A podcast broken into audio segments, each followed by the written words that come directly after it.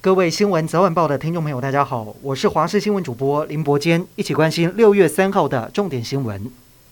自从俄罗斯在二月二十四号入侵乌克兰以来，这场战事已经进入第一百天。根据联合国难民署统计，超过四百七十一万名乌克兰难民涌入欧洲多国，至少有四千一百六十九名乌克兰平民死亡。乌克兰总统泽伦斯基表示，俄国已经控制百分之二十的乌克兰领土。最棘手的顿巴斯地区，虽然乌军在北顿内茨克有些许捷报，但是整体情况并未扭转。乌方为此希望国际社会继续驰援。瑞典已经宣布将继续提供反舰飞弹等武器，协助乌克兰保家卫国。美国国务院官网五月五号更新台美关系现况描述事实清单，删除台湾是中国一部分，美国不支持台湾独立等叙述。但是不到一个月再次更新，重新放回美国反对任何一方改变现状，不支持台独，期盼和平解决两岸分歧等文字。学者分析，这是遵循国务院在美国国务卿布林肯中国政策演说后的立场，只是回到原点，不能视为台美关系倒退。美国主导的二零二二环太平洋军事演习确定将在六月二十九号到八月四号登场。虽然美国国会力挺台湾参加，但是我国还是无缘参与。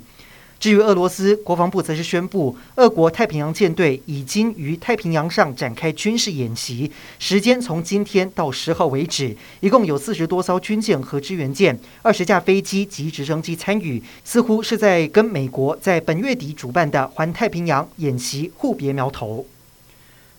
今天台湾新增七万六千五百一十七例的本土确诊，国内疫情处于高原期，全台确诊率已经达到百分之九。不过专家表示，双北疫情已经在五月二十号后趋缓，台湾疫情大约会在端午节之后达到高峰往下。另外，交通部也跟指挥中心讨论，研拟缩短入境检疫天数。除了现行的防疫计程车，是否可让亲友接送或者自驾？配套措施已经在讨论当中，但是观光旅游暂时还不会考虑。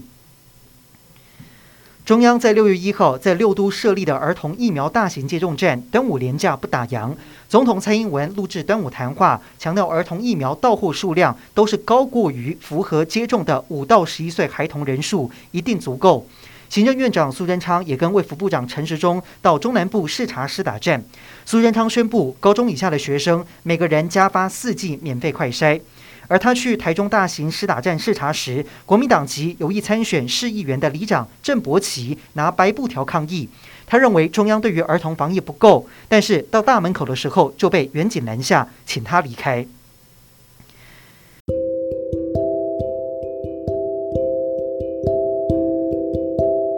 以上就是这一节的新闻内容，感谢您的收听，我们再会。